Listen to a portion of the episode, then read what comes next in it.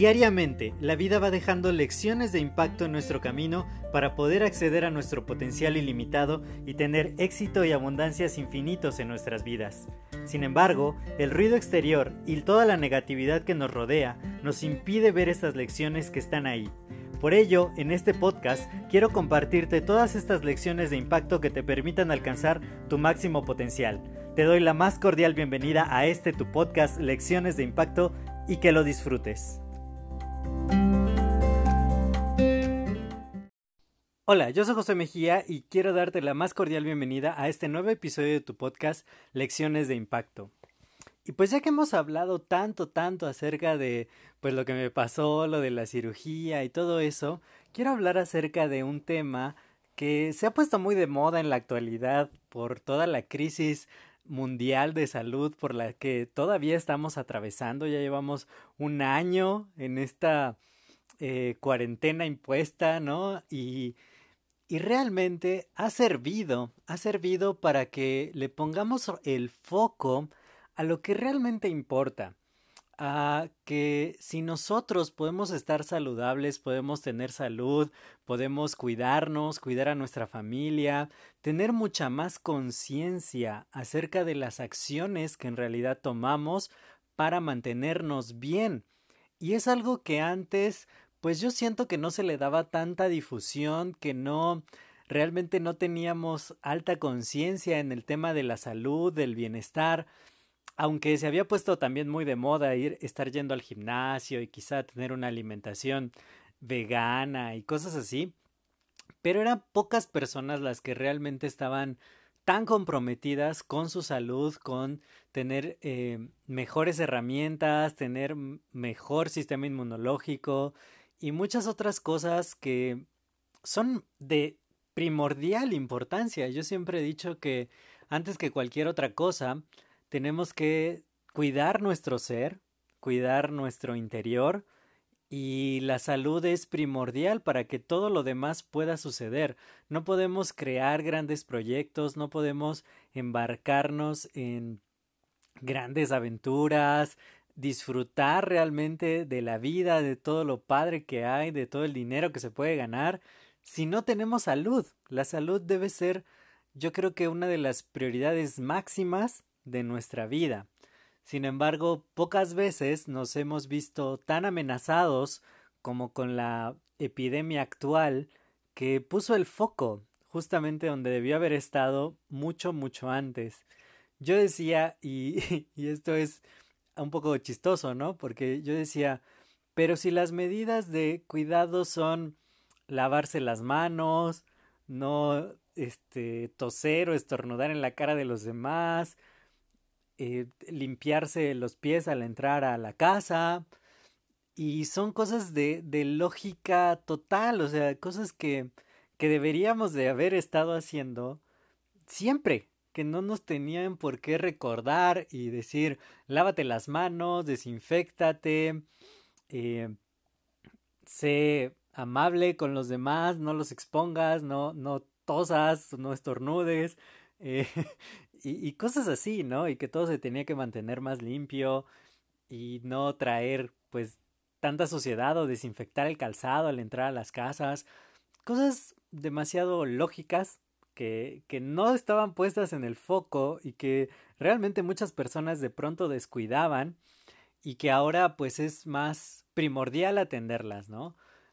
Sin embargo, esto siempre debió ser algo que nos preocupara, que no que nos preocupara, sino que nos ocupara y que siempre estuviera en, entre nuestros pendientes. La salud, cuidarnos, debe ser algo como ya lo he dicho, primordial, primordial para nosotros. Entonces, hablando del tema de la salud, este fin de semana yo aprendí muchísimo acerca de salud intestinal. Y ya te estaré contando durante toda la semana tópicos muy muy interesantes alrededor de este tema. Pero lo primero que quiero dejar en tu mente es ¿qué estamos haciendo? ¿Qué, qué realmente, qué acciones estamos tomando para mantener nuestra salud intestinal. Estamos siendo conscientes de todo lo que está involucrado en que nuestro intestino y la microbiota o la flora intestinal que está ahí eh, hace por nuestro cuerpo? ¿Somos conscientes de ello? Porque al menos a mí me sorprendió cuando vi una exposición de una médico que explicaba justamente cuál es la función que tiene el intestino y la flora intestinal que, que vive en él para todo nuestro cuerpo, qué tan crítico es.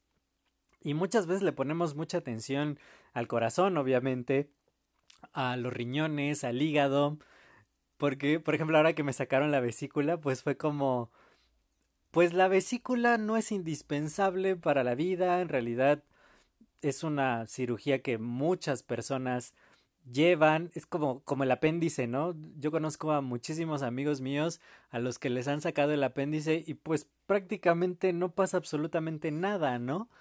Claro, es, es peligroso si el apéndice se revienta, pero si lo sacan parece que no hay ningún problema. Yo alguna vez sufrí de inflamación en el apéndice, afortunadamente no me lo sacaron porque lo atendí rápidamente, pero bueno, la vesícula sí no hubo de otra y se tuvo que extirpar, pero justamente una amiga mía de Monterrey decía, aquí en mi, en mi rancho es de lo que más este, operan a la gente, sacarle la vesícula, dices como, como las muelas del juicio, nada más están para ser retiradas, ¿no? Ser sacadas. Y yo dije, bueno, sí, quizá hay ciertas partes de nuestro organismo que no son críticas tan indispensables para la vida y que pues si te la sacan pues no pasa nada, ¿no? O, prácticamente parece que no pasa nada, pero hay órganos súper importantes como el corazón, el hígado, los riñones, los pulmones, que si llegaran a fallar pues ponen en peligro nuestra vida. Y lo que aprendí este fin de semana es que todos estos órganos vitales y críticos para nuestra salud su salud de estos órganos depende de cómo está la salud intestinal. Y realmente a menos que suframos, digo, yo no, yo no sufro de intestino irritable, ni de colon irritable, ni nada de eso, pero las personas que, que sí lo sufren son como las únicas que están preocupadas por darle una buena salud intestinal. Y quise hacer esta serie de podcasts. Desde hoy hasta el viernes les voy a estar regalando información muy, muy importante. Así que no se lo pierdan y compártanlo con muchas, muchas personas. He estado haciendo encuestas en redes sociales para que me digan si ustedes sufren de algún mal del intestino o conocen a alguien que tenga intestino irritable. Coméntenmelo, coméntenmelo. Mándenme un mensaje a arroba josemgmx porque... Y compartan, compartan esta serie de episodios que les voy a estar compartiendo porque creo que es un tema al que hay que ponerle foco y es una lección de impacto para nuestras vidas porque muchas veces no le damos atención realmente. O sea, decir, bueno, ¿qué tengo que comer para que mi intestino esté saludable? Pues prácticamente a nadie he escuchado que tenga esa inquietud. O cuáles son todas las eh, bacterias relacionadas y qué es lo que hace cada una de ellas en el intestino para mantener nuestra salud y nuestro cuerpo en perfecto estado. Son cosas que yo aprendí apenas y, que me dejaron sorprendido porque digo, wow, hay tanto que hacer, hay tanto por mantener nuestra buena salud y que voy a estar próximamente eh, pues ya cuidándolo ya muy muy conscientemente. Bueno, porque también uno de mis amigos que, que también le sacaron la vesícula me estaba platicando cómo se había sentido, lo que de pronto pasa cuando come algo que no debería de comer y cosas así. Y, y, dice, bueno, cuando ya empiezas a obtener buenos hábitos, empiezas a hacer cambios en tu vida, pues ya empiezas a dejar de tener ciertos problemas de salud. Y digo, es súper lógico, es súper obvio, como les decía al inicio del episodio. Eso de lavarse las manos debería ser una rutina ya muy establecida y que no tendría por qué haber habido una campaña tan grande de concientización al respecto de algo que es tan de lógica, ¿no? Entonces es lo mismo, yo siempre he dicho, si todas las personas tuviéramos hábitos muy, muy saludables, comiéramos lo que hay que comer, hiciéramos el ejercicio que hay que hacer, tuviéramos también buenos hábitos de higiene mental, de, paz mental, de no estar enojándonos, de no estar consumiendo cosas que nos hacen daño en la, en la mente, pero también en el cuerpo, todas las emociones feas, eh, enojo, ira, eh, o ver cosas violentas, violentan nuestro organismo también. Entonces, todo lo que consumimos, entre por donde entre, entre por la boca, entre por los ojos, por los oídos, nos afecta de cierta manera. Entonces, no tenemos buenos hábitos de salud. Más aquí, eh, al menos hablo por, por, a veces por mí mismo, pero también aquí en México hay muchos problemas de salud, la diabetes es como la enfermedad récord que tenemos y es por ello, por no tener hábitos de alimentación y de salud adecuados.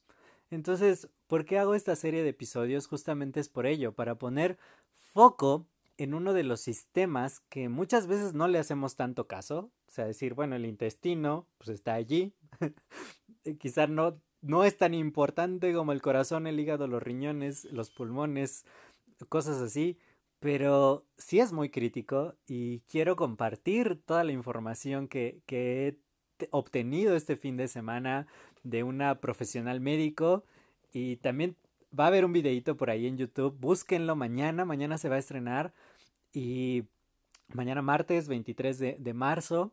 No se pierdan esta serie de episodios y compártanlo, compártanlo, compártanlo. Y solo les di esta pequeña probadita para que no se pierdan mañana y hasta el viernes que les voy a estar contando cómo tener su intestino saludable, qué alimentos son los mejores para ello, qué alimentos debemos de evitar y por qué, y, y también cómo poder mediante una rutina saludable cuidarlo al máximo, mantener su integridad y poder eh, tener una salud óptima. Que ya saben que, que, tengo el episodio número 83 de este podcast, donde pueden ver algo que nos ayuda también mucho para la salud, que repara el ADN, pero ahora quiero hablar acerca de el sistema de, del intestino, nuestro intestino y la flora intestinal o microbiota, y cómo mantener este sistema en perfecto estado va a ayudar a la salud de nuestros órganos vitales y a hacernos la vida mucho mejor, mucho más óptima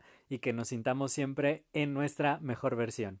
Yo soy José Mejía, para mí fue un placer de verdad eh, tener estos minutos contigo y nos estamos escuchando mañana en el siguiente episodio. Cuídense mucho, hasta luego.